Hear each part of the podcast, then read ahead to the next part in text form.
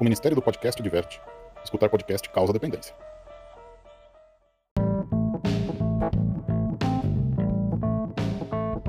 E aí, pessoal, beleza? Começou mais um podcast Ufologia Ideias para você. E hoje, como eu sempre digo, um grande especial. Ele que é jornalista, pesquisador, escritor do portal Vigília, Jefferson Martim, um verdadeiro poço conhecimento ufológico do Brasil e mundial. Pessoal, a gente conversou mais de uma hora e é realmente incrível todo o conhecimento que ele tem. Uma aula, verdadeiramente falando. Para quem já é inscrito no Telegram, pode acompanhar essa gravação de uma forma ao vivo, tá legal? E também peço que você me siga nas redes sociais como Instagram e Twitter. Não posso deixar também de avisar que aqui na descrição deste episódio tem um linkzinho do nosso Apoia-se. Ficarei muito grato e muito feliz se você desse uma olhadinha na nossa história e nos nossos objetivos. Sua contribuição é muito importante para o avanço sonoro tecnológico deste podcast. Tá legal, pessoal? Um forte abraço para você. E Jeff, vamos lá, cara.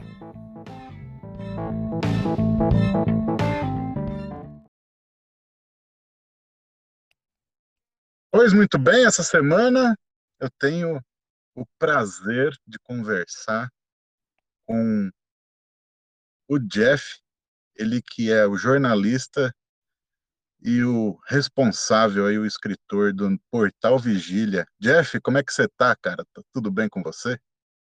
Oi, Walter, eu tô muito bem, é um prazer enorme estar aqui falando contigo. É, você sabe que eu sou ouvinte aí de carteirinha do Ufologia e Ideias, gosto bastante do teu trabalho, acho que é, você, junto com a galera do pod, dos podcasts aí, ali na, na, na esteira do Ufologia de Quintal, do Hangar 18, né, outros colegas aí como Relatos Flutuantes e tantos outros, eu vou, eu vou falhar aqui de não citar, mas formam, formam um uhum. grupo que acho que faz um trabalho sensacional de divulgação da ufologia. Vocês estão de parabéns, viu, meu irmão? Obrigado, Jeff. É um prazer. É, só de saber que você escuta esse podcast aqui já é um prazer imenso, né? E você participando dele, então, eu não tenho nem palavras de, de, de, de como te agradecer, né? Então, Jeff, obrigado ah, mesmo pela participação e poder dividir um pouco do seu vasto conhecimento aqui comigo. Muito obrigado a, mesmo, viu? A honra, a honra é toda minha, Walter. E assim, eu sou só um aprendiz. A gente está tá sempre aprendendo também. Ô, Jeff, que legal. Jeff, eu quero, eu quero, eu vou, vou dizer assim, eu, eu vivencio a ufologia, né, desde criança, né, naquelas célebres reportagens que teve a TV aberta, né, nos anos 90, grandes casos que a gente teve nos anos 90, tudo. Mas eu, eu te conheci, acho que a primeira vez que eu te vi, tenho que ser sincero com você. Eu não, eu não acompanho muito é, o, os portais de, de, internet, né, que nem o seu portal Vigília. Uhum. Uh, ultimamente eu ando a, a, lendo bastante. Mas eu, eu te vi, acho que em 2014, né, no congresso do portal Burning Paranapiacaba. Estou enganado ou era você mesmo? Não, eu mesmo, eu mesmo fiz uma palestra lá. É, a gente tinha sempre uma parceria com o portal Burn, do Joseph Prado, para quem eu mando um abraço, um grande amigo, é antigão da ufologia também. É uma pena ele estar tá um pouco mais afastado da ufologia, mas tinha um trabalho ainda continua colaborando, ele continua colaborando ali com o Edson Boaventura, né?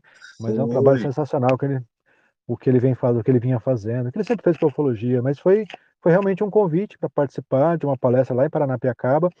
Era, uhum. é, era um evento steampunk, não era uma palestra exclusivamente sobre ufologia, a gente, a uhum. gente era era assim, uma, uma, convid, estávamos convidados lá para falar sobre ufologia num evento sensacional da galera que curte steampunk, aquela coisa do, do futuro retrô, né?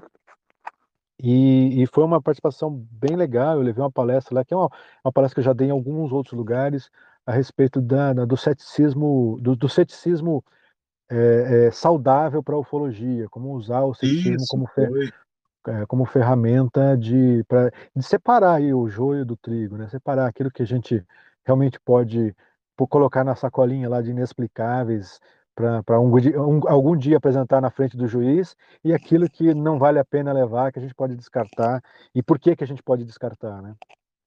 Eu lembro que acho que você mostrou até algumas imagens, né? Foi algum, algumas uh, alguns fakes ufológicos e tudo mais. Foi muito bacana. Então aí já são sete anos aí que eu te conheço. Infelizmente não te conheci pelo Portal Vigília, mas te conheci pelo YouTube, né? Olha só que Olha bacana. Só. É, mas acabou chegando, acabou chegando no Portal Vigília de uma forma ou de outra. A gente, é, exatamente. Essa, essa, é, essa, é, a vantagem da gente existir há tanto tempo. Você vê, o Portal Vigília nasceu em 1996, é, junto com, com aquela explosão de casos é, é, sensacionais ali na véspera de, de, Varginha. Logo em seguida aconteceu Varginha, é, tinha, teve outros episódios ali sensacionais que a gente acabou surgindo no, nessa, nessa, nesse calor dos fatos aí eu já acompanhava a ufologia e, e acabei naquele momento é, numa parceria com o CEPEX lá de, de, Sumaré, dos irmãos Mondini, eles que me abasteciam é, de, de, de, pesquisa de fato, pesquisa de campo, estavam envolvidos com Varginha e tudo mais. É, a gente fez uma parceria para para dar vazão para essas pesquisas, para me apontarem os melhores caminhos e tal, porque eu me interessava por ufologia, mas não era um cara que assim é, tinha muito relacionamento ainda na ufologia, não conhecia todo mundo, conhecia algumas pessoas, já, já tinha é, pelo, pelo relacionamento anterior da ufologia, já tinha, tinha conhecido o Arismares Baraldi Dias, que era o, que foi o autor, um cara sensacional, o autor do Código de Ética do ufólogo, é, conhecia um pouco mais mais, mais profundamente aí o trabalho do Claudio Covo, que é um grande ufólogo, acho que para mim é um, um inspirador do trabalho né, sério que, que realizava, já conhecia, né, as revistas, a UFO, Bastante né? vídeo dele ainda é. no YouTube, muito bacana, né? É uma pena que se perdeu uma parte, ele tinha a TV Infa, que era uma, uma era uma parte considerável assim, de, de, de, pesquisas e vídeos muito bacanas, esclarecedores, as pesquisas dele.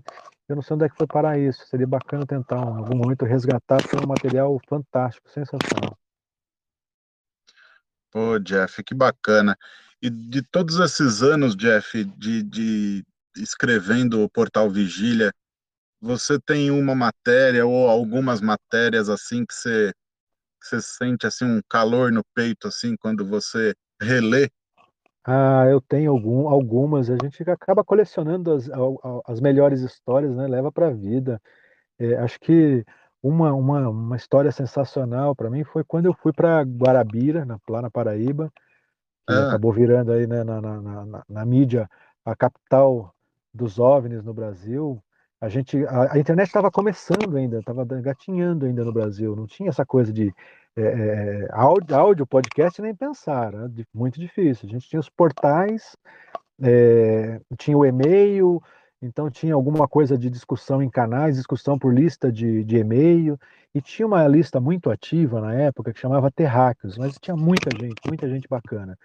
E nessa lista nós começamos a receber informações a respeito de, de coisas estranhas que estavam acontecendo em Guarabira, na Paraíba. Para quem não sabe o que é uma lista de e-mail, você comprava um disquete, né?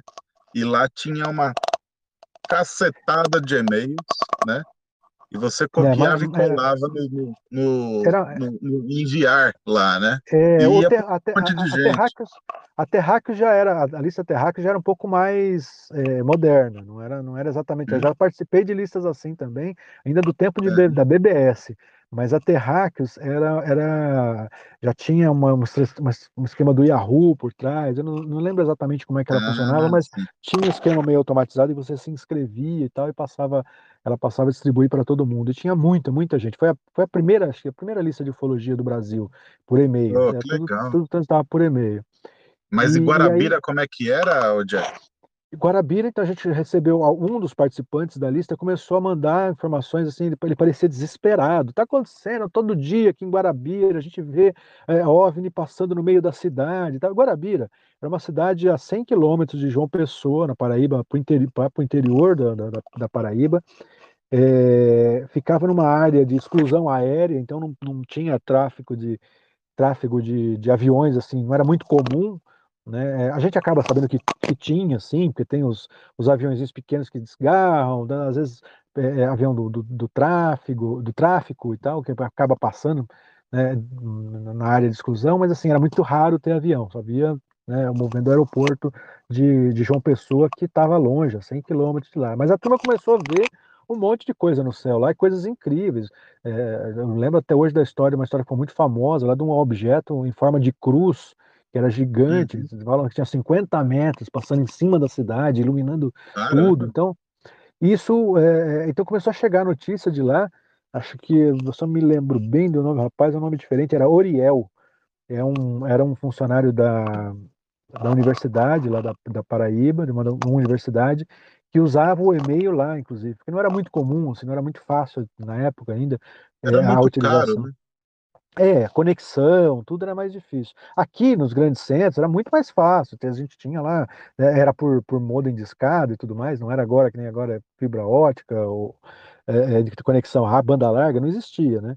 Então era um pouco mais difícil, mas é, a gente começou a receber muita informação de lá. E, e, e, aconteceu de numa reunião que eu participei do CEPEX, eu conheci um cara que depois virou um grande amigo até hoje, que foi o Pablo Villarrubia Mauso, né, um, um escritor, um jornalista também, escritor brasileiro e espanhol, dupla é, nacionalidade, que passava Sim. seis meses aqui, seis meses no, viajando o mundo atrás de casos insólitos, e ele faz, era, era, amigo dos irmãos Mondini, passou por lá e eu fiz uma entrevista com ele lá na, na casa da, de, de, um dos irmãos Mondini, onde a gente onde aconteciam as reuniões, e fiquei sabendo um pouco mais de Guarabira, porque ele passou por lá e falou: Ó, o negócio lá tá pegando fogo mesmo e tal, é, é sério e tudo mais.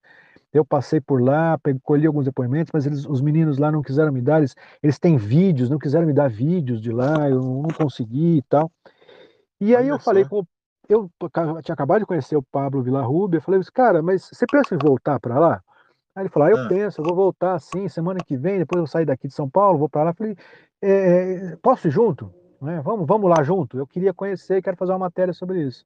Né? O, o Portal Vigília está começando agora. Eu, o Portal Vigília está começando agora e tal, e eu quero escrever sobre, sobre Guarabira. Ele falou, não, vamos, bora, bora lá, né? E, e foi assim que eu fui para Guarabira. É, não, nesse meio tempo a gente falou algumas vezes, mas estava tudo certo, tudo combinado, eu achando que estava tudo ok. Cheguei em Guarabira, eu soube que o Pablo não ia mais para lá. Aí eu lá ligando para ele, Pablo, mas procura um orelhão e tal, porque não era assim, tem celular, não era fácil, né? Era, então, é, né, era, era diferente. Então eu consegui ligar pro Pablo, Pablo, e aí, você vai vir para cá? Puxa, Jeff, aconteceu um negócio aqui, não vou conseguir. Você tá aí, meu? Tô... Não, tudo bem, eu vou fazer a matéria aqui e tudo mais.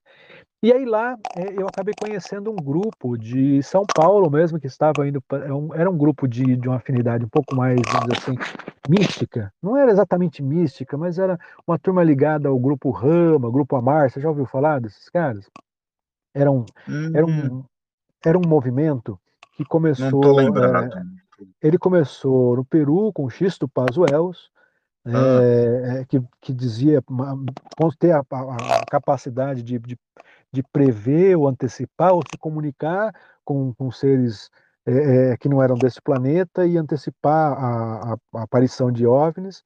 E ele no Brasil, o irmão dele no Brasil, Carlos Pazuellos, é, uhum. montou um, um, similar que era o Grupo Amar, que fazia esse tipo de, de trabalho. Também tinha muitos seguidores, né?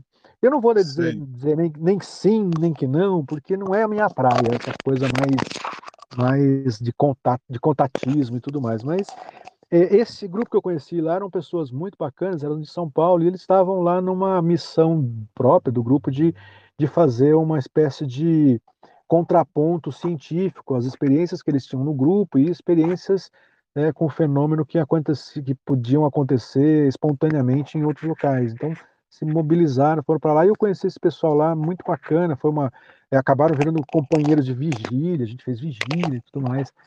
E, e pesquisa de campo no interior, para cidades menores e tudo mais, acabou é, acabamos fazendo criando um vínculo bacana lá de, de, de pesquisa. E essa viagem para mim foi sensacional, porque foi assim um batismo aí chegou grande. Aí, aí foram todo mundo para Guarabira. Todo mundo para Guarabira. Já, eles já estavam lá quando eu cheguei, já tá, tinha uhum. acabado de chegar também. Eu fiquei quatro dias em Guarabira, consegui convencer, aí conversei com muita gente na cidade, nas cidades do entorno, vizinhas ali, tem, tem uma região mais afastada, difícil, porque já é, já é, é quase, não, não, não, chega a ser a Caatinga, mas é o Cerrado ali, mais, mais, mais seco, são cidades mais pobres, e com histórias interessantíssimas de objetos à luz do dia, à noite, de todo tipo.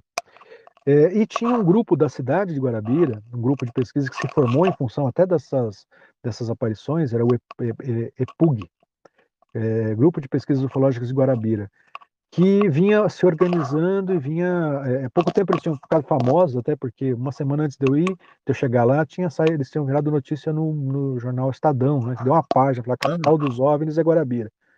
Olha e só. isso incendiou lá o, o assunto. Mas é, eles vinham gravando, é, tinha um cinegrafista no grupo que gravava imagens dos objetos e tal, e tinha uma coletânea de horas e horas e horas de gravação e não tinha compartilhado com ninguém. E eu consegui, ganhei a confiança deles, mostrei qual era o trabalho, que eu vim escrevendo para o portal, que ia escrever sobre aquilo e tal, e consegui trazer de lá uma, uma cópia com uma coletânea de, de imagens é, é, algumas bem interessantes, trouxe, levei para o Claudio Tovo avaliar, levei para outros colegas de ufologia para ver. E, infelizmente, hoje eu já nem tenho mais essa fita, porque numa das entrevistas que eu dei, acho que na TV, na, acho que na, na TV Record, não me lembro se foi na Record ou na, na Rede TV, eu entreguei para eles apresentarem na hora e tal, saí de lá esqueci, que eu tentei rever e voltei lá para pegar, ah, sumiu, sumiu, ficaram com a minha fita. Então, mas Ei. essa essa viagem para mim foi, foi muito marcante, porque foi um batismo assim de, é, de pesquisa de campo mais extensa, de, de me deslocar tanto tempo, tanto, pode ser tão grande e tudo mais. É, então Poxa, essa, essa foi realmente marcante. E foi uma que matéria, eu escrevi, eu escrevi, uma série de matérias sobre Guarabira, algumas ainda daqui, falando do episódio, comentando, e depois realmente essa matéria principal, maior, que foi contando essa experiência de ter ido a Guarabira. Então, e ela desdobrou em outras matérias depois. Eu fiz matéria com esse pessoal do Grupo Amar, o que eles eram, o chefe do Grupo Amar na época, o Carlos Pazuello, para entender o que, que, eles pensavam, entender outros nichos, outros ramos da, da ufologia. Então, acho que para mim foi um momento marcante. Mas, mas era, foi uma delas, né? Eu tenho que outras que. que Para quem está no canal do Telegram, eu vou colocar os links para o pessoal entrar, acessar, ver a matéria. Deve ter foto foto na matéria também, né, Jeff? Muito bacana, ah, cara. Sim, sim. É, todas, todos esses textos, eles estão lá desde o início do portal, mesmo que eu tenha mudado de lá para cá, a gente tenha mudado as tecnologias, né? Pra ter uma ideia, antes o, a, o portal Vigília chamava Revista Vigília, né? Que a ideia era ser uma revista eletrônica. A internet ela não era, os portais de internet não eram dinâmicos como são hoje, que você coloca matérias é, instantaneamente, era muito mais difícil, eu tinha que fazer na unha, HTML, uma coisa maluca. Então mudava uma página, tinha que mudar todas. Então ela tinha uma, cara, uma característica de revista, cada uma vez por mês uhum. é, eu fechava uma nova edição e, e, soltava aquelas matérias novas, continuava as antigas lá, mas elas mudavam a cara toda da home e tal. Então, é, durante um tempo funcionou assim. E de lá para cá mudou tudo, a tecnologia mudou completamente e tal, mas é, eu consegui ao longo dos anos aí reciclando esses textos e readaptando eles, trazendo para as novas tecnologias. Tanto, todos os textos que uma vez foram publicados lá em 1996 continuam até hoje no Portal Vigília. Ah, que legal, Jeff, muito bacana mesmo. E você teve lá em Varginha, também pesquisou o caso, você teve por lá? Eu não estive em Varginha, eu pesquisei Varginha é, à distância, a partir de entrevistas, eu não consegui, cheguei, não cheguei aí a Varginha, é, mas eu participei, acompanhei é, um, pouco, um pouco da fase Campinas, Unicamp, aqui através do, do CPEX, ah, né, acompanhava as pesquisas uhum. do CPEX. Né. Os irmãos Mondini, né? Os, exatamente, os irmãos Mondini. É você falou, você falou dos irmãos Mondini, eu já liguei, né? O pessoal que estava tava pesquisando lá. É, eles ficaram responsáveis pela fase pela fase Campinas aqui e, e assim participei uhum. assim como como é, eu, eu costumo brincar, Walter, brinco com já falei isso para o ufologia de quintal. Ô, Jeff, eu só vou te pedir um favorzinho, que o seu é. microfone está fazendo um pouquinho de barulho. Ah, deve ter batido aqui na. Melhorou? É, nossa, tá, tá, tá ótimo agora. Vamos lá. Eu, eu brinco com os meninos, brinquei com os meninos da ufologia de quintal, que eles falam que são os trapalhões da ufologia, e eu sou meio Forrest Gump da ufologia. Eu tava lá por acaso, eu tava em, num monte de momentos da ufologia, né? Tava, ah, então, Varginha mesmo foi uma coisa que eu participei meio como é, é, ouvinte ali, como é, repórter mesmo, porque eu estava acompanhando o dia a dia dos irmãos Mondini, aquela história toda de, é, de eles serem visitados, eu é, é, acabei é, sabendo e, co- conhecendo e conversando com eles no momento ali na, história, de ir à Unicamp, tentar investigar a Unicamp, né, de participar das reuniões de planejamento ali e, e ter acesso às informações, porque além da, de ter acesso ali às informações do CPEX, nesse momento eu já eu já estava criando meus laços também para fora do CPEX. Então eu já conversava diretamente com o Pacatini, entrevistei eles, ele algumas vezes, já tinha entrevistado o, o Birajara, é, o Claudio Corvo falava com, com é, regularidade com ele, com outros pesquisadores que estavam participando lá mais é, ativamente da da pesquisa de Varginha, né? Tanto que teve algumas. Varginha mesmo, eu dei um, um- furo na época, ninguém tinha falado com ele, mas o médico que, é, que fez a cirurgia do, do Marco Lixerese, que, que é, morreu, e a, cuja morte é associada né, a, a um eventual contato com, com alguma coisa que não tenha sido desse mundo, e os pesquisadores, mesmo Pacatini, eh, falavam, não, ninguém vai encontrar, não encontra mais esse médico, ele saiu daqui e tal, e não era verdade. Depois de dois, três telefonemas, eu estava falando com o médico, ele estava numa viagem entre o Rio e São Paulo, eh, eh, no carro, no celular, porque ele tinha celular já, e me parou o carro para falar comigo e dar uma entrevista a respeito do, do que tinha, da- das impressões dele a respeito do Marco Elixerese, que para ele não, eh, foi uma, uma fatalidade, o rapaz eh, se contaminou com alguma bactéria do hospital, que apesar de todos os cuidados, ele não tinha o que fazer. Então, é- essa era a hipótese dele, né? Falei com o advogado, com o delegado do caso, lá em Varginha, que também tratava o caso como um problema mais de ordem médica do que efetivamente algo insólito. Mas, enfim, são, são histórias que eu, que eu tive que relatar, que eu tive, que eu relatei, né, a respeito da, para fazer matérias a respeito desse caso. Então, eu tive o- essa história do Marco Elixerez é uma coisa que ainda muita gente não conhece. Todo mundo fala, ah, o, rapaz que pegou a criatura morreu, contaminado, tudo. Você pode dar um resumão assim do, do que aconteceu, o, Então, é, ele, ele, é, ele, é, ele estava no dia da captura das supostas criaturas, da suposta captura das criaturas. É, Uhum, era um dia que estava chovendo muito e ele foi chamado, ele foi acompanhando um outro colega. né, Ele era, ele era P2, era do, do, do, da, do Serviço Secreto do Exército. Ele foi chamado para acompanhar uma dessas, supostamente uma dessas capturas. E ah, a história que passam adiante é que ele teria tido uhum, contato, né, com uma dessas criaturas, e isso eh, teria de alguma forma contaminado ele, dado uma doença que ele acabou ah, falecendo depois por septicemia, né, por isso, infecção, infecção generalizada. Mas assim, essa história ela foi sendo ampliada, ela foi, ela foi sendo aumentada ao longo do tempo, exatamente, exatamente. Porque é, os pesquisadores originais falavam, e, aliás, o, o, o Birajara sempre falou isso com muita propriedade, a única coisa que a doença do, a morte do Marco Lixerese fez foi revelar que ele tinha de fato sido chamado sigilosamente para supostamente participar da captura de uma das criaturas. É, em nenhum momento os pesquisadores originais eles é, associam a morte dele a um contato efetivo com a criatura. E essa história de que ele manipulou sem luva e que depois ficou doente, é, é, foi, foi uma história apensada, né, foi Uhum, anexada his- à história original depois. É, uhum, o que acontece é que ele, ele teria participado, e aí um depoimento da irmã dele, de que a coisa, tá, uma reportagem na TV estava falando, é todo, todo mundo falando, ah, isso é bobagem e tal, e ele teria falado para a irmã, olha, é, não é bem assim não, não é, essa história aí, deixa quieto, não é, não fique falando essa história. Então, isso revelou que ele tinha participado, tinha tido participação. Agora, eh, a, a doença em si, então tem uma série de mitos a respeito da doença, né? Que ele tinha, s- velório, né? É, não, que tinha. Pois é, alguns que a própria irmã dele já desmentiu, que eles puderam fazer velório, não teve. Houve uma demora na entrega do laudo.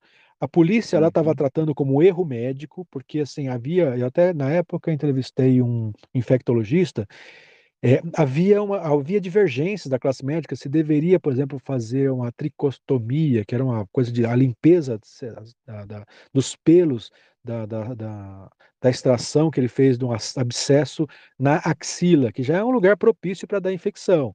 E ele fez uma, uma extração de um abscessozinho ali, de uma espécie de uma de um eh, furúnculo que, tava na, na- que ele tinha na axila, eh, sem fazer a, a retirada de pelos e tal. Então, isso gerou discussão da classe médica. Eh, foi justamente nesse ponto que começou essa infecção generalizada dele, depois de extrair esse abscesso que ele tinha na axila, você entendeu? Ah, E os médicos, então não foi médicos um, um arranhado da criatura. Não, ele tinha um, ele tinha uma, um furúnculo na axila lá, e assim, é, a axila não é um lugar dado a arranhões de- fáceis assim, de, de, né, de, de- alcançar. Agora, a história que ficou para frente é que ele foi, levou um arranhado da criatura e isso infeccionou. Não, ele fez uma, ele fez uma cirurgia de extração dessa, desse furúnculo, uma microcirurgia no hospital lá e, e fez uma extração desse furúnculo. E, a partir daí isso se complicou, ele começou a ter febre e tal, mas é, inchou, ficou. É, este problema que, que se, é, que, que aumentou de fato. Então, mas a, a, a morte dele acabou fazendo a família reclamar, falar e perguntar do laudo, e isso acabou levantando toda a história dele para a ufologia, né, da, da, na, naquele dia, naquela, que era uma chuva, a turma lembrava, ele saiu, parece que era um Sim, sim. Fusca, inclusive, né, saiu, foi chamado, a irmã falou dessa história de mencionar eh, a, matéria de TV, onde não- a turma estava tirando sarro e falava, não, esse negócio é sério, então isso era o que tinha de fato, e até hoje, né, o Birajara eh, fala a respeito disso, eh, né, nesse ponto só, não vai além disso. Depois as outras especulações, elas, elas vieram depois. E essa história de, Uhum. por exemplo, começaram também porque falavam que ah, eu não consegui, não vou conseguir localizar o médico. Não, eu falei com o médico que, que fez a extração do abscesso, falei com ele, ele topava falar, falei com o delegado lá que estava tratando como, como um erro médico, até uma matéria que a gente fez, fez na época menciona isso, falei com outros infectologistas que falavam que, olha, essa coisa de não ter feito a limpeza, né, pode, pode ter sido um problema e tal, então pode não ser bem um, um fato ufológico, mas uma, um fato para a polícia apurar, né? É uma Então, grande coincidência, né, Jeff? mas de fato é, é, trouxe a, a história dele à tona, né? Mas Varginha teve, bacana. teve muitas coisas, né? É, é, Eu lembro, por exemplo, teve um episódio que marcou essa coisa da, de, de- de- da teoria do objeto caído e tal, que teve um, um, um cara na, na estrada, um tal de Carlos, que teria visto isso, Uhum. teria dado informações a respeito disso e tal. E assim, o Claudir falava na época que ele dava no máximo, no máximo 60% de credibilidade para o que o Carlos falava, ou seja, havia uma, uma uma margem né? de dúvida muito grande, né? Mas essas histórias acabaram sendo é, incorporadas ao folhetim, e eu não estou desfazendo de Varginha, tá, Walter? Eu, eu Uhum. sou um, eu sou um, um crédulo de Varginha, de que algo realmente aconteceu ali. Mas assim, não na Era isso que eu ia intensidade te perguntar. É, não, eu sou, eu sou um crédulo de Varginha. É, Uhum. é, é, é, apesar, apesar de, de- dos dados apontarem para diferentes é, é, direções, meu- na minha opinião, mas eu acho que tem muita, muitas pequenas histórias, pequenas evidências apontando que algo muito grande, apesar das pequenas evidências, aconteceu ali. Então tem muita gente envolvida numa, numa operação gigante, o que, é, aliás, eu, eu trouxe à tona agora recentemente uma, uma testemunha nova que, que né, foi impedida de, de entrar numa rua com um fuzil na cara, porque a- o, o exército estava fazendo uma, uma busca e apreensão numa, numa mata, lá, uma, uma, uma- operação de busca dentro da mata. É, testemunha nova, que estava acompanhada de outras pessoas, que inclusive é, é, destrói, desconstrói a tese oficial do Exército de que era o Mudinho que estava lá no, no Jardim Andere, porque esta pessoa, é, é, na mesma, no mesmo horário em que o- as meninas viram a- teriam visto a criatura no Jardim Andere, viu o Uhum. Mudinho em outro lugar e falou isso. Tinha como, Isso, né, tinha como tra- traçar esse horário por conta de algo, né, do futebol que ele fazia com os amigos sempre, que isso. era uma hora, uma hora marcada. Então, assim, muito, com muito, muita clareza a gente desconstrói ali a- essa história do mudinho. só para deixar claro, o IPM que foi, foi feito foi colocado como se as meninas tivessem visto um sujeito lá da cidade conhecido como Mudinho, Camudinho. mas esse exata, mas este mesmo rapaz, ele na, na hora em que as meninas viram a criatura lá naquele terreno baldio, ele estava em outro local distante jogando futebol, né? É, é, ele não jogando, mas ele estava na porta do, do estádio, na, da, da, da quadra onde os meninos jogavam lá. Ele ficava lá agachadinho pedindo cigarro, né? E É, nesse né? dia ele estava lá, inclusive. Então, Olha só. Mas assim, é, essa é uma das bizarrices que, que virou tese oficial, né? Já teve o casal de anões, é, né? Já teve, então assim, tudo isso, é, tudo isso soma-se num caldo que assim não dá para fechar a questão. Alguma outra coisa é, é, pode ter acontecido, pode não, não ser extraterrestre, mas alguma outra coisa aconteceu lá esquisita que precisou de uma operação abafa gigantesca aí para manter tudo sob, sob sigilo, né? Olha, posso Agora, falar, tá falando aqui uma grande loucura, né? Mas o ano de 96 foi o ano da ovelha Dolly, começou os clones, né? Por que que a gente não pode colocar a criatura de Varginha como um clone aí mal sucedido de algum animal também, né?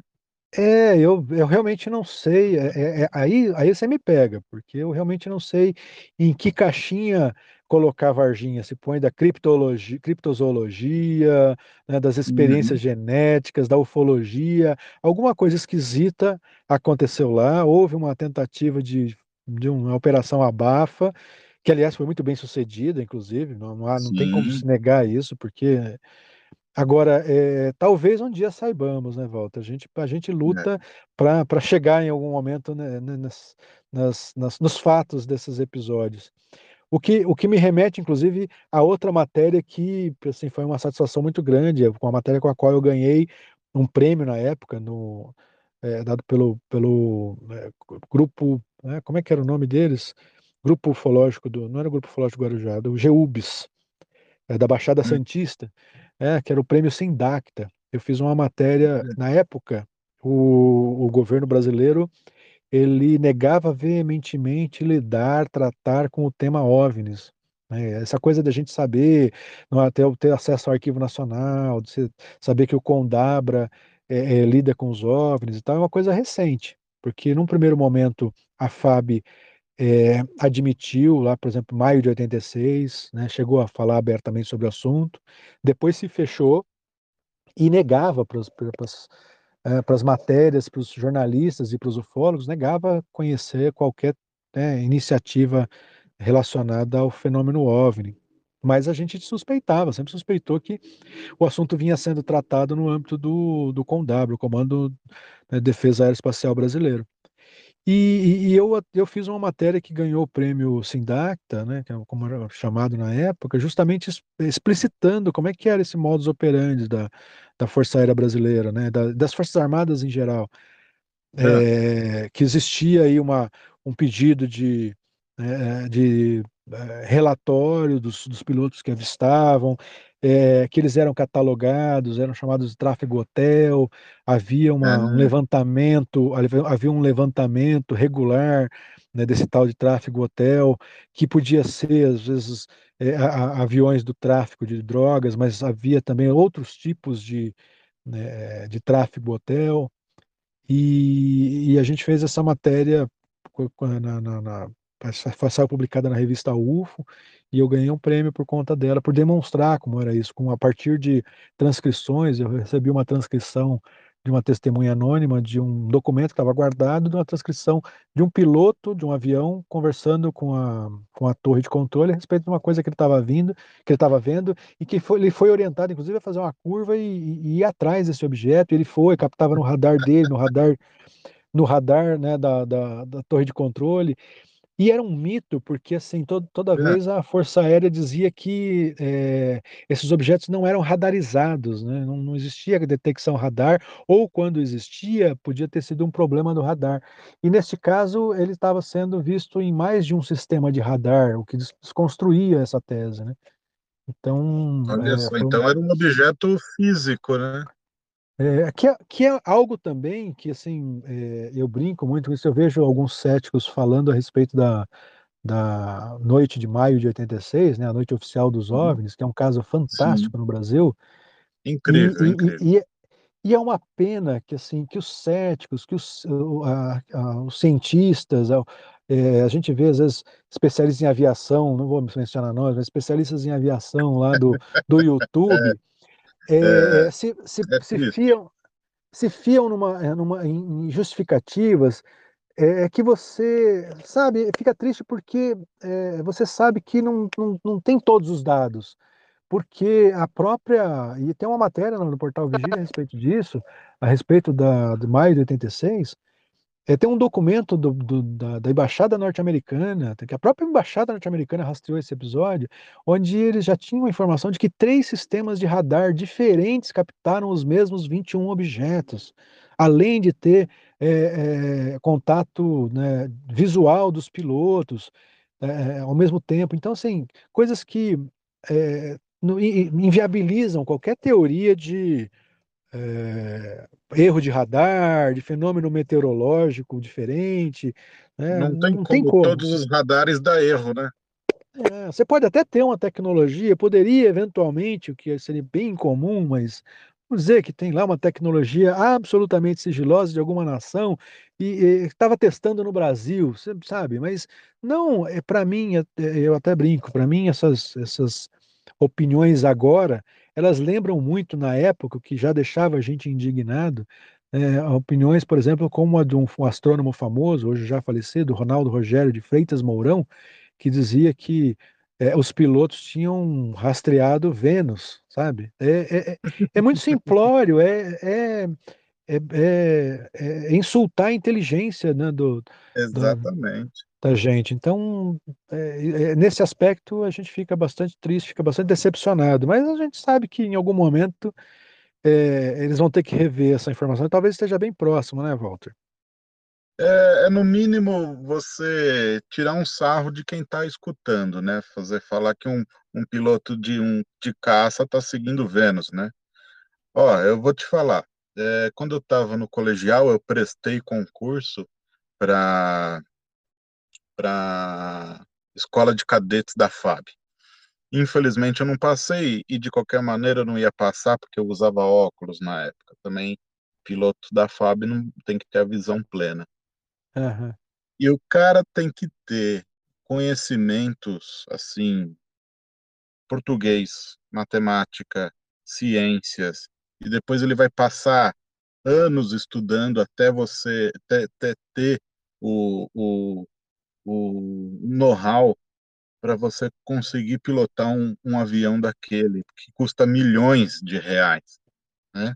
Aí falar que o sim. cara tá seguindo Vênus, ó, aí É, é, é, é, mas é, não é, não é é nem assim, que a, que a gente não deposite todas as, as nossas fichas na experiência do piloto, porque eventualmente é um Uhum, errar é humano, ele pode ter. uhum, Agora, é, é, não dá para você considerar um erro, né, de um observador experiente, porque é um observador experiente, embora tenha estudos dizendo que às vezes eles se confundem, ok, tudo bem, mas é, é, esse erro vem junto com dois, três sistemas de radar detectando a mesma coisa. Esquece, não dá, não é isso. É outra coisa, né? Vamos, vamos partir. Você não quer fechar com a hipótese, né, da visitação alienígena?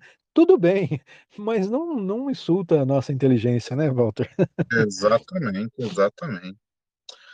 Jeff, ó, vou falar uma coisa para você, cara. Você é querido por uns, odiado por outros, porque você às vezes pega algum vídeo e fala, não, não é bem isso daqui e tal, isso aqui é paraquedista, isso daqui é um show aéreo, isso aqui. É, mas Poderia, é, você poderia dar umas dicas pra gente? Me pegou um vídeo aqui. Eu não tenho certeza se isso é real, se não é real. Que dica que você daria, assim, a primeiro momento, para no, a gente no- ter uma base de, de- a da primeira, a, realidade da, daquele vídeo? a primeira coisa, eu, eu tenho algumas matérias é, que, que é, mais do que essa coisa de desmistificar vídeos e algumas imagens frágeis, é, tem algumas matérias que acabaram me causando é, é, um pouco mais de, de, de dor de cabeça na ufologia, quando a gente desmistificou, por exemplo, para mim, essa foi uma emblemática, o caso Trindade, né, da ilha de Trindade. É, não Uhum, que não tenha uhum. havido lá uma, uma aparição, até os, regi ah, os registros diários dos diários de bordo do, do navio Almirante Barahona mostram que houve sim, a gente, isso, isso não se discute. Mas as fotos né, do, do Almiro Baraúna, perdão, falei o navio Almiro Baraúna, não, Almiro Baraúna é o fotógrafo, né? O Almirante Saldanha Uhum. era o, era o navio. Mas as Navio. fotos, é, as fotos do Almiro Baraúna, que era o fotógrafo, elas foram, para mim, sem sombra de dúvida, uma montagem né, embora sejam famosos e tal, e aí tem aquela coisa de, ah, teve atestado da, da, da Marinha e tal, cara, não, não é nada oficial, aquelas coisas de pegaram o fulano de tal, era amigo do amigo, e aí fez lá um bem bolado, e é, os laboratórios sérios, que nem o GSW, que investigaram na época, apontaram problemas com as fotos, então não dá para fechar a questão assim, não.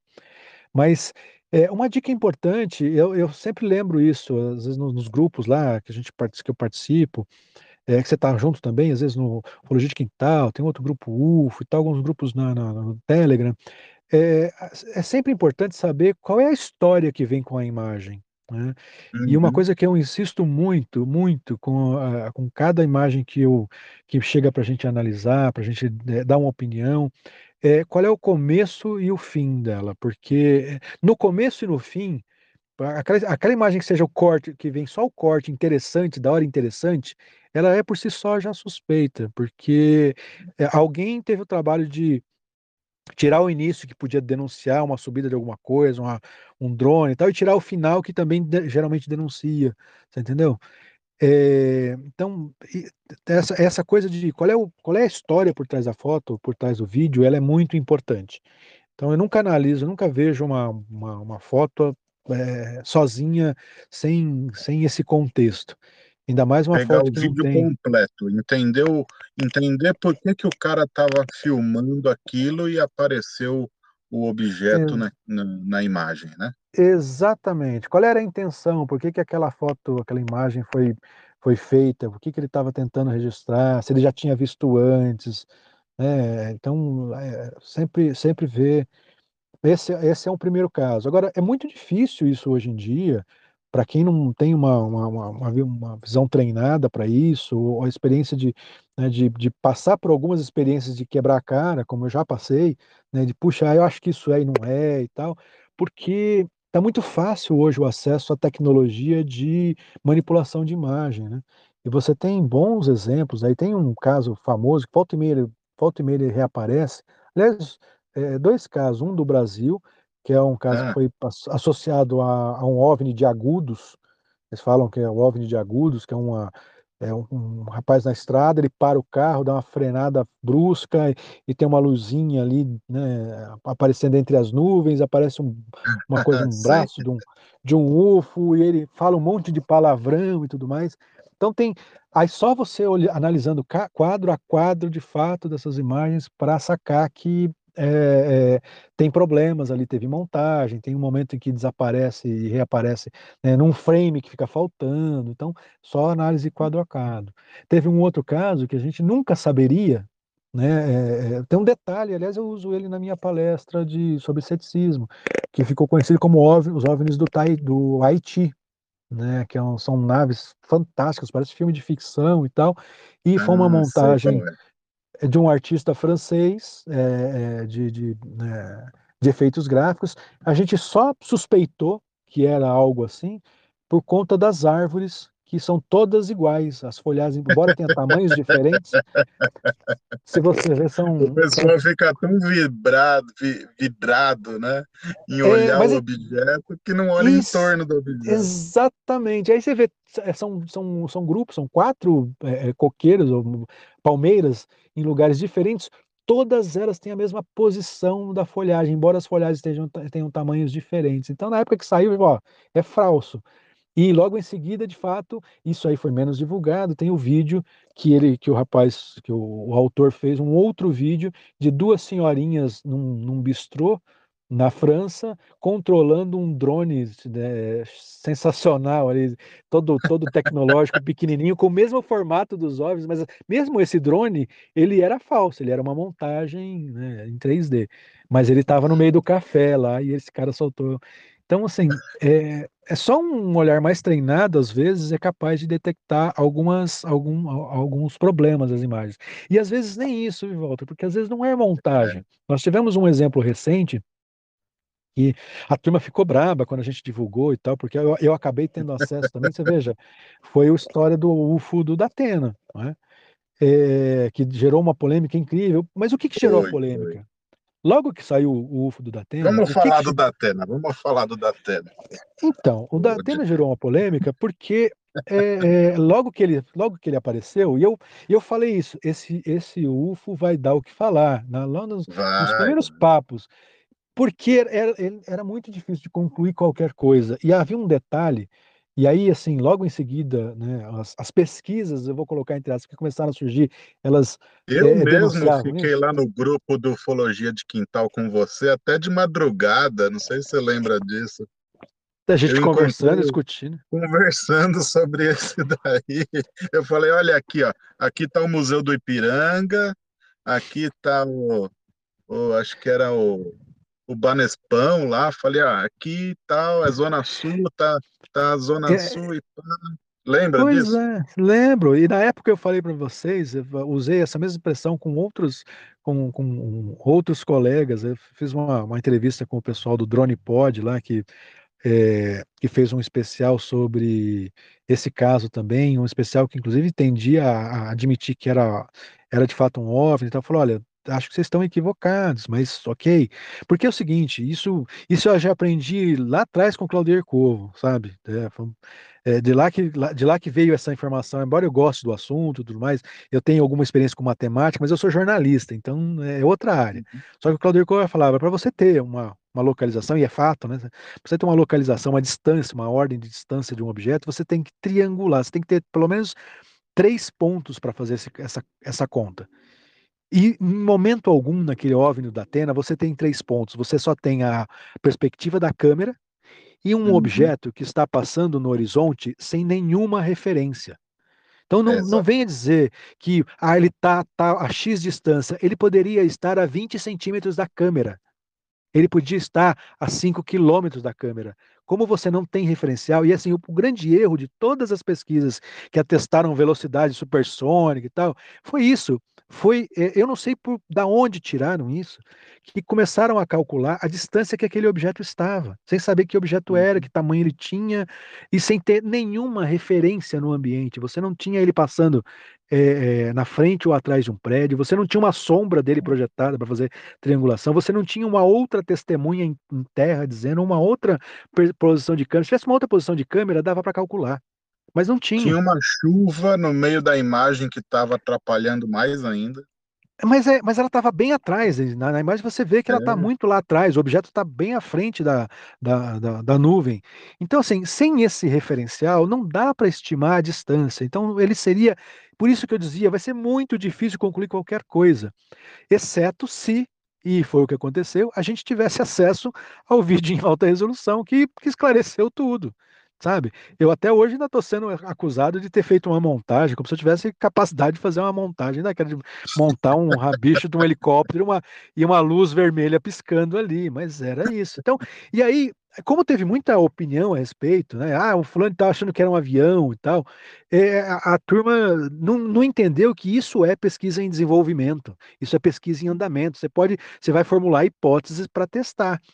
né? Até eu, se não, não fosse aquela imagem, ainda acharia que era aquele é, monomotor que, que é, indicaram lá em determinado momento, porque ele estava próximo ali. Mas a pesquisa do Tiquete, do Thiago Tiquete, mostrou, né, ele com o, o, o Pilon, mostrou que não, aquele, aquele avião passou acho que 10 minutos antes. E aí podia ser uma outra aeronave que foi, acho que, desmascarada com o vídeo em alta resolução. Não, não foi só o Tiquete que, que conseguiu e tudo mais. Então, é, é, a gente acabou tendo acesso também, os contatos lá, tive acesso e, assim, colocou no ar é, é, para desmascarar uma coisa que, assim, e assim, veja, a, a ufologia tem muita coisa legal para a gente precisar ficar batendo palma para fraude, entendeu? Ou para erro de interpretação, não, porque cada vez que a gente enaltece um, um, uma imagem problemática, uma falsa evidência, um cético vai lá e destrói a gente. Então a gente não Olha, pode dar margem para isso. com você, ô Jeff. Teve um que você desmentiu, que até eu fiquei bravo com você.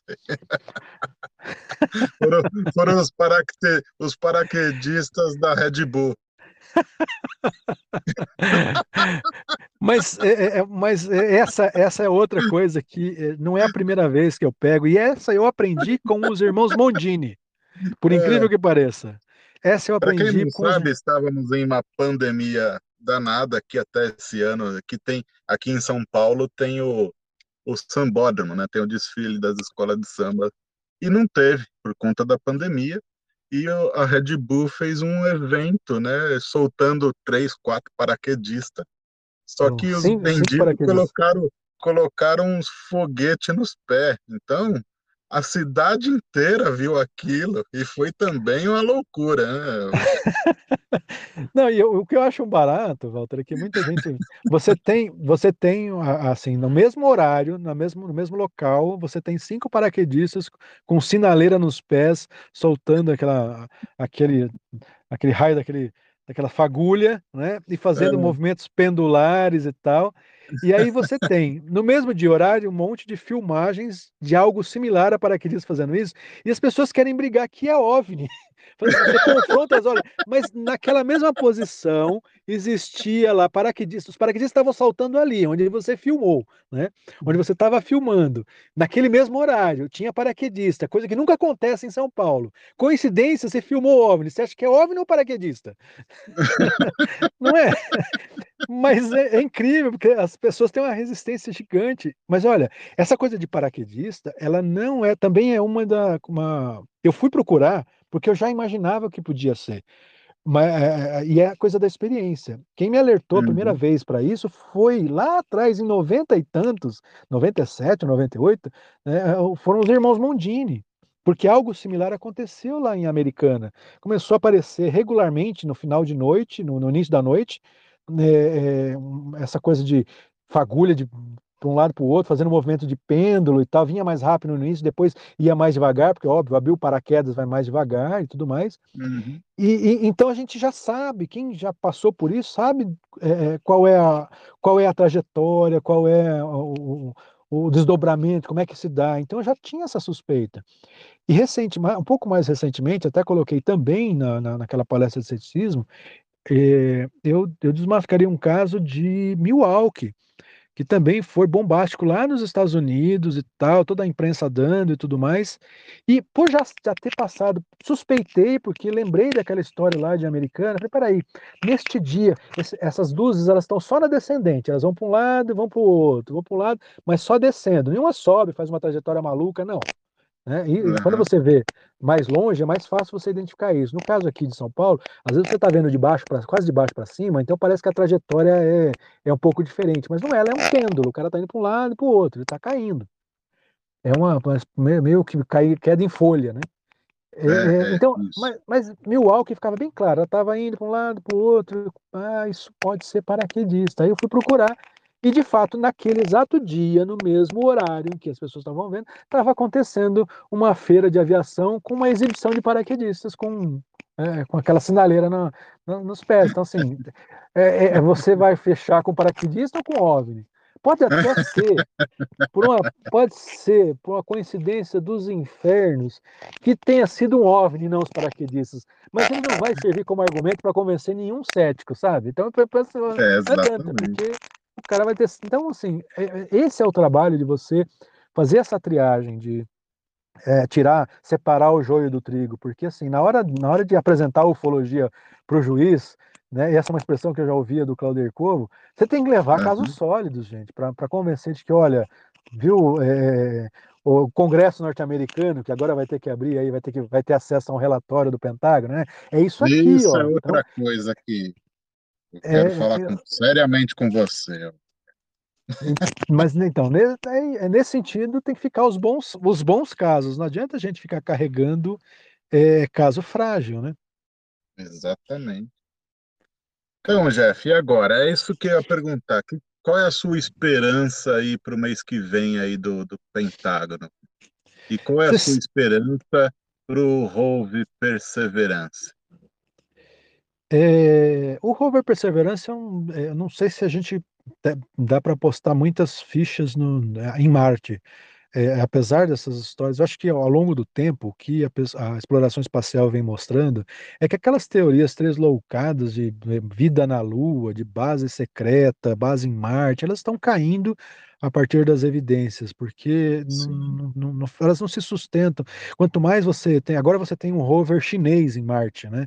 Então assim, é, tem, como é que você vai, você vai imaginar que os chineses vão estar combinados com a NASA de manter segredo? Não é assim que o mundo funciona, gente, né? Então vamos, vamos cair na real. Pode, pode até ter evidência, a gente é, não acho, não acho, não acho improvável que muito em breve descobramos ali evidências de, de ter havido vida em Marte ter eventualmente até uma pesquisa um pouco mais aprofundada, talvez não nessas missões, mas umas próximas, né, alguma vida microbiana, é possível, é possível, acho mais difícil, mas provavelmente descobriremos que houve, pelo menos vida microbiana, houve em Marte.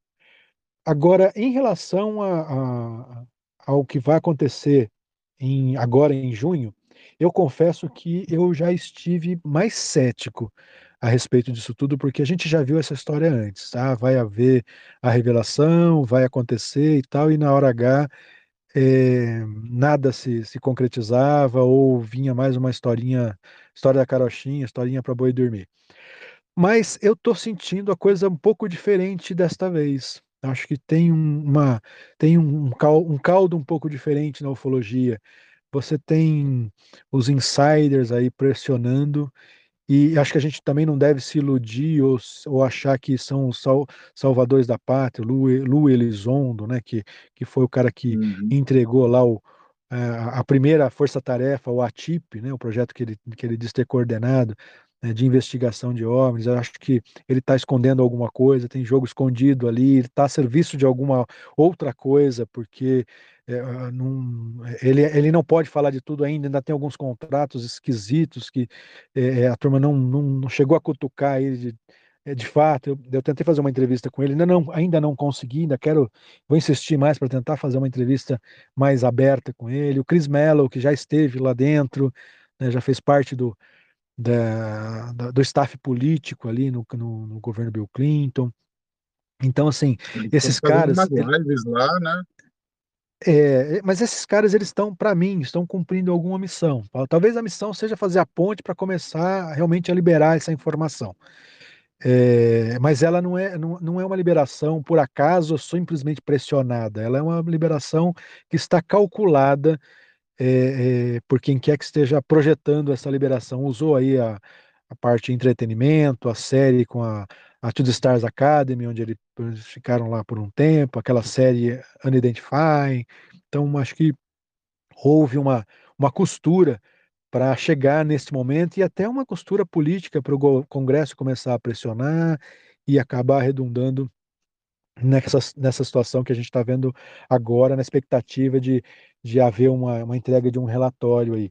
Agora, estamos esse, na véspera esses... já aqui, né? Estamos aqui na véspera, estamos esperando aqui.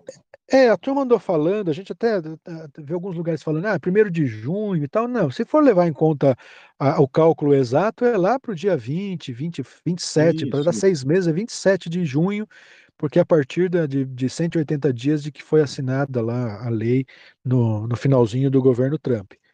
Mas eu, eu, mas voltando ao que eu comecei a falar, eu, ach, eu estava mais cético a respeito disso. Só que assim, são tantas informações vindo à tona, é, e assim, há uma atitude do Pentágono de começar a confirmar é, é, os vídeos que estão vazados, assim, é tão rápido que acende uma luzinha, tanto no sentido de que, peraí, alguma coisa está vindo aí, quanto no porquê que ele está sendo tão rápido em, em admitir. Então, acho que tem algo por trás disso e algo, algo que realmente pode mudar a forma como a gente se relaciona com a ufologia. Se de fato é, é, eles vão admitir alguma coisa, aí eu já não, não, não, vou botar minha mão no fogo, mas que vão abrir o jogo de que tem informações e talvez eles não saibam né, o que eles podem admitir, como o Obama colocou recentemente, porque no final o que eu acho, é, no final o que eu acho é muito isso, viu, Walter? É, assim, a gente, a gente bota fé demais no que o governo sabe, mas se você vai ali é, é, atrás do que o Condabra sabe, tá guardado numa gaveta lá e ele nunca fez nada além daquilo com, a, com aquelas informações. Ficou ali, foi manipulado pelo É. fenômeno e tal, e ficou reservadinho ali, sabe? Com exceção, assim, das suspeitas sobre Varginha ter capturado alguma coisa, é, você não tem outros elementos que digam, puxa vida, o governo tem tal coisa. Tem, por exemplo, o Roosevelt, É, é, acho que talvez, só aqui do tal, Brasil seria o- as- os vídeos, né, do Irajê Holanda, que ele disse que entregou tudo, né? que, que assim, eh, fizeram com que ele acreditasse, mas não fizeram com que ele tivesse conclusão definitiva. Você concorda? Uhum. olha, são, nós vimos lá, são seres de, sabe, sei lá, das Pleiades, são seres. Não, são, são objetos que se manifestam ali que a gente não sabe o que é. Parece ser É, inteligentemente. Tem o relatório, inclusive, que o Flávio Costa, né, escreve, parece ser inteligentemente dirigido e tudo mais, mas não se tira a conclusão disso. E para mim, o grande problema é, é- isso aí é uma opinião pessoal. Eu posso estar redondamente enganado. Espero, espero que tenhamos uhum. acesso a essa informação em breve. Mas assim, para mim, é- é, o governo americano caiu numa grande armadilha de si próprio, tá? Quando começou, porque assim, quando começaram esses, esses, esses objetos a aparecerem, quando ele começou a lidar com essa informação, ela tanto era útil para um momento de Guerra Fria quanto ela era preocupante no sentido de poder ser uma, uma, uma tecnologia que pudesse ser utilizada contra os inimigos. Então começou esse processo de acobertamento, que é para despistar é, é, os, os adversários, né? e para tentar né, é, levar a cabo estudos sigilosos para só eles para que só eles detivessem essa te essas tecnologias. Só que ao longo do tempo eles não conseguiram extrair muita coisa. Aliás, para mim não extraíram nada. Eles estão, assim como os, os investigadores, os pesquisadores civis, estão sendo completamente manipulados por um fenômeno que foge completamente dos testes, das, das previsões, das possibilidades de manipulação. Eu já falei isso uma vez, é, a Lala, Lala Barreto é, que fala, falou bem numa, numa live do, do Ufologia de Quintal. Olha, é, é, como é que a gente acha que vai ter contato com uma inteligência superior e vai entender qual é a agenda dela, ou vai entender, né, vai, vai conseguir é, é, estudar se nós somos o objeto de estudo. É como o rato de laboratório querer estudar o, o cientista de jaleco. Não vai acontecer. Você Exatamente. nunca vai, nunca vai entender. Então, assim, essa tentativa colocou uma arapuca para o governo norte-americano, porque é, ele não, nem podia mais admitir que não é tecnologia dele, porque fazia bem é, na, na, na, na relação né, de, de, de, de poder com os adversários, parecer que era dele, que estava cobertando. Também não podia dizer para a população que ele não sabe o que é, porque existe uma pressão gigante, ou existia, sobretudo durante toda a Guerra Fria, de que ele, ele precisava defender o seu território, né, desde a, Desde Pearl Harbor é uma preocupação. Depois teve 2000 e, 2001, a, a, 2011, aliás, é, o episódio do, das Torres Gêmeas e tudo mais.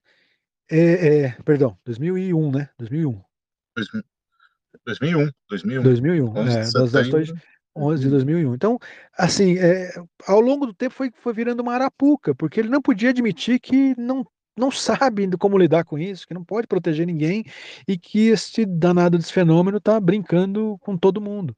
Né? E aí as outras, as outras nações acabaram assumindo posições muito similares, porque não dá para ao mesmo tempo, ah, poxa, nós não temos controle do nosso espaço aéreo, quem entra, quem sai, pode ser um adversário, eu não sei se é UFO, se é, o, né, se é chinês, se é russo, se é Estados Unidos.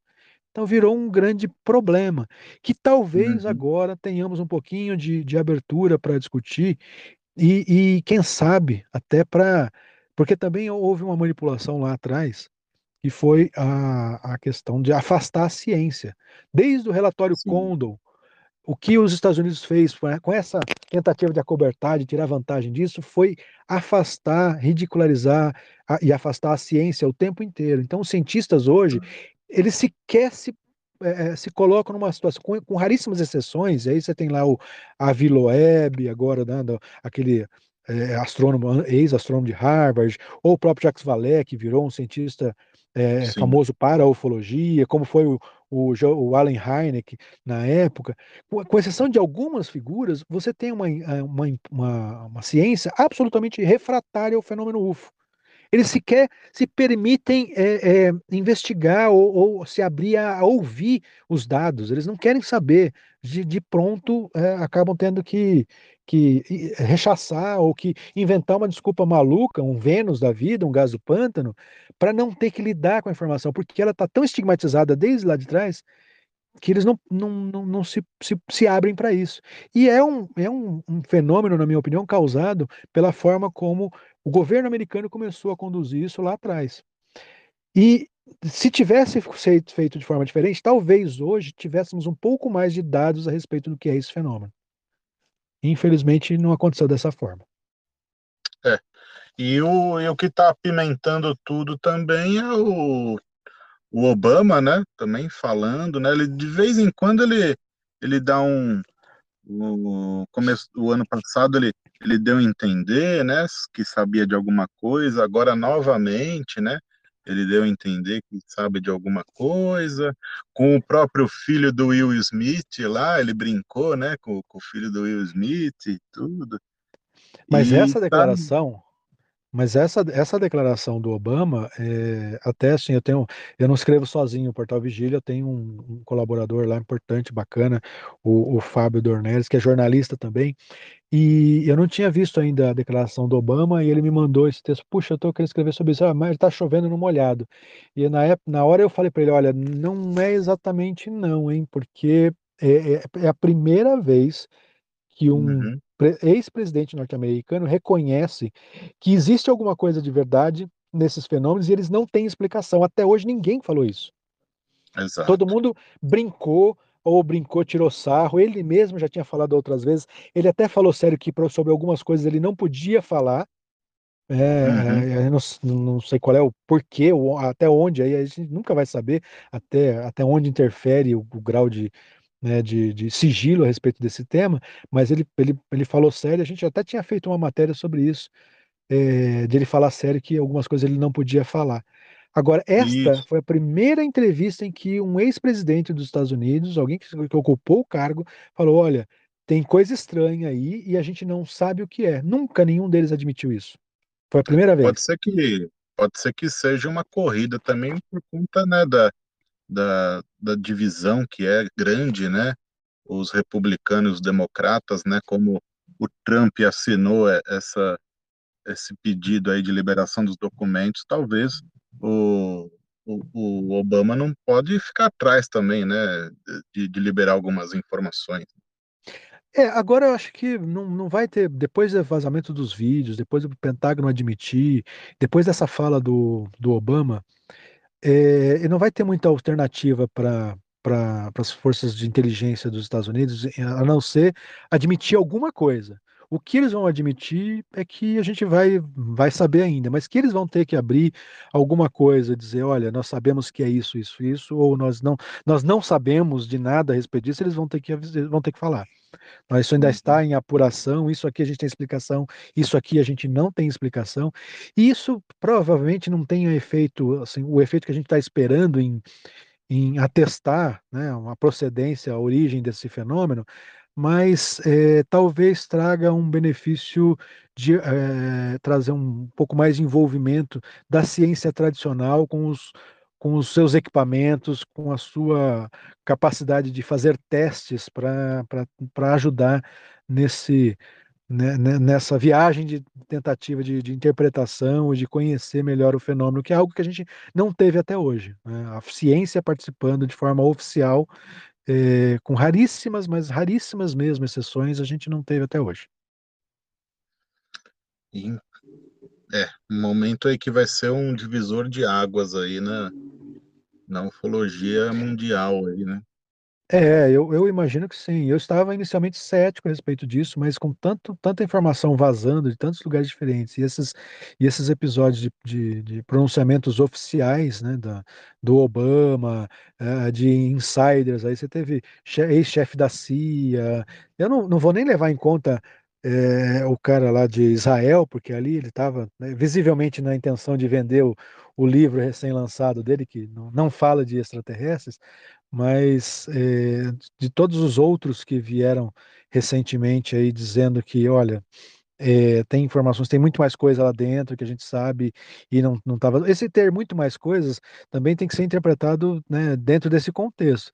Tem, eles têm um monte de evidências, mas eles provavelmente, né, pelo menos na minha opinião, não sabem para onde apontam de fato essas evidências. Né? É, vamos ver, né? Vamos aguardar aí mais uns 20 dias aí. Vai todo mundo matar aí essa curiosidade essa curi... do que está por vir. ou, ou, não, né? Exatamente. Não, né? Só aguardando mesmo para a gente saber. Mas, é, mas nós vivemos um momento, seja como for, é, assim, acho, acho que a gente vive um momento único na ufologia. Não é um momento é, dos, dos, grandes, sensacionais casos. Acho que assim, as, nós não estamos vivendo um momento de uma onda ufológica como foi em 96, 97, como foi 77, é, 82, mas é um momento de, de rediscussão né, da nossa própria atitude em relação ao fenômeno UFO, né, da, da, uma revisão de tudo que a gente fez nos últimos 50 anos aí de ufologia. Muito bem. Bom, tem o pessoal ouvindo aqui no, no canal do Telegram, né? Eu liberei. Se quiser fazer alguma pergunta aqui para o Jeff, pode ficar à vontade. Enquanto isso, é, Jeff, eu preciso.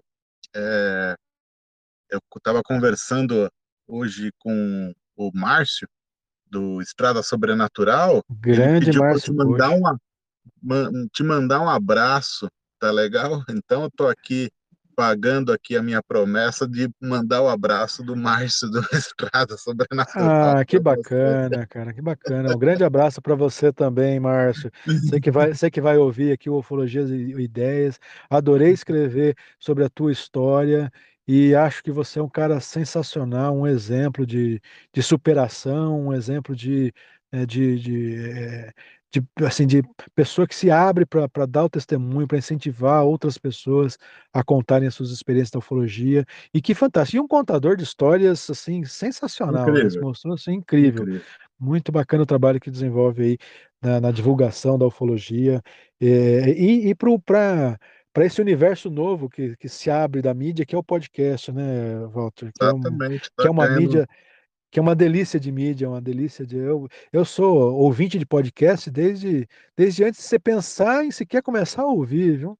Ah, eu já eu, eu, fui, eu fui daqueles que baixava MP3, pode, não tinha essa coisa de você ter agregador e baixar automático. Então, não, você, tinha, você tinha que entrar lá, baixar o arquivinho MP3, botar dentro de um pendrive e conseguir ouvir. Ou, eu cheguei a gravar DVD, CD para poder ouvir no carro, no caminho do trabalho, os MP3. Olha que maluquice.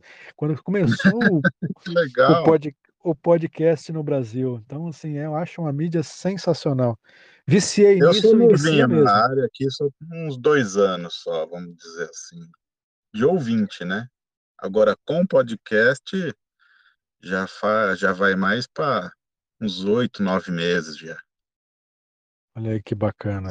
Ouvindo mais de dois já, né? Mas agora que tá, agora os canais todos estão crescendo, né? Tá, tá vindo muito muito jornalista, muito artista, né, para cá, então tá trazendo bastante público, né, pra gente. É verdade, é verdade, mas é uma mídia fantástica, é muito gostoso de ouvir. Poxa, Jeff, olha só, já passamos de mais de uma hora de conversa. Infelizmente, ah, o tempo passa rápido quando a conversa é boa, né? Você me dá corda, eu falo mesmo, bicho. Eu falo, falo pelos cotovelos. Eu vou deixar a porta aberta para você voltar outro dia, então não vai ter jeito. Ah, demorou. Só, só chamar que eu tô por aqui.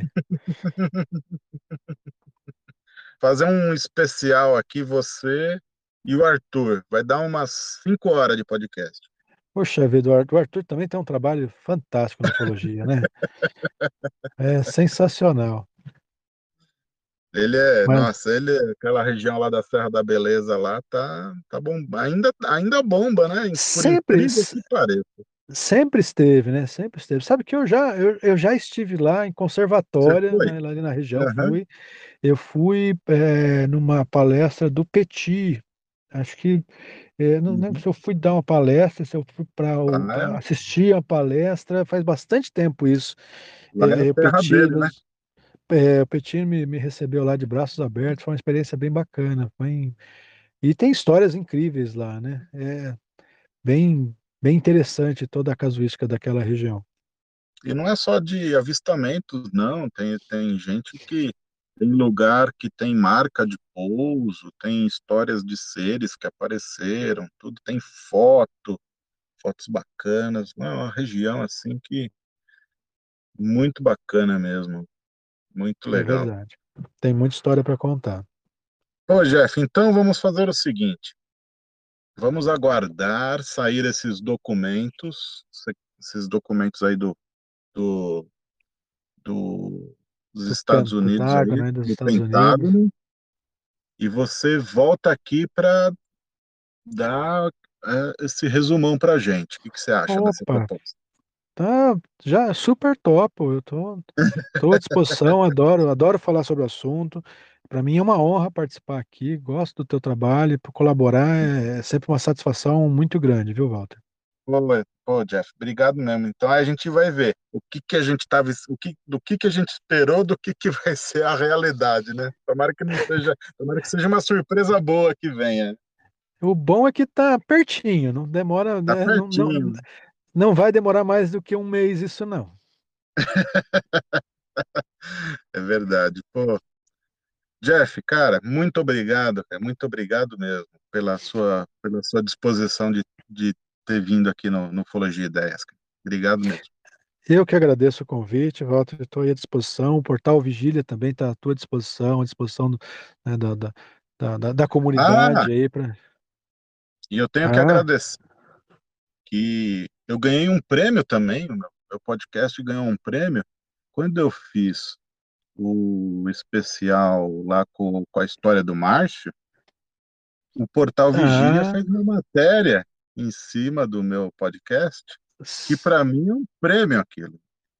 mas é, mas foi foi o teu o teu podcast que me inspirou a fazer aquela matéria, por isso eu fiz questão de, de mencionar, mencionar o especial. É, eu Uhum. conheci muito mais a fundo a história do Márcio, não conhecia a história do Márcio é, é, é, em profundidade antes, antes do teu especial, assim, eu ouvi atentamente e me inspirei a, foi o teu especial que me inspirou a, a escrever aquele, aquele texto pro, pro portal Vigília. Foi Foi um isso prêmio, mesmo. foi um prêmio para mim, foi um prêmio para mim. Muito obrigado, viu, Jeff? Obrigado mesmo. Ah, mas não tem que agradecer, não. Eu, eu, eu que agradeço por você ter trazido pra gente aquela história tão bacana. Beleza. Jeff, valeu, muito obrigado por ter participado. E, gente, muito obrigado por você que está que está disponibilizando o seu tempo de estar ouvindo esse podcast até agora. Eu desejo para você que fique com Deus aí, que essa semana seja abençoada para todos nós e uma boa sorte a nós. Tchau, gente. Falou. Falou, grande abraço.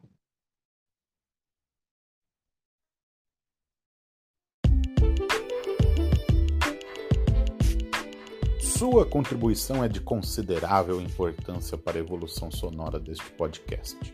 Clique no link da descrição ou acesse apoia.se barra ufologia e ideias e veja um pouco da história e objetivos deste trabalho.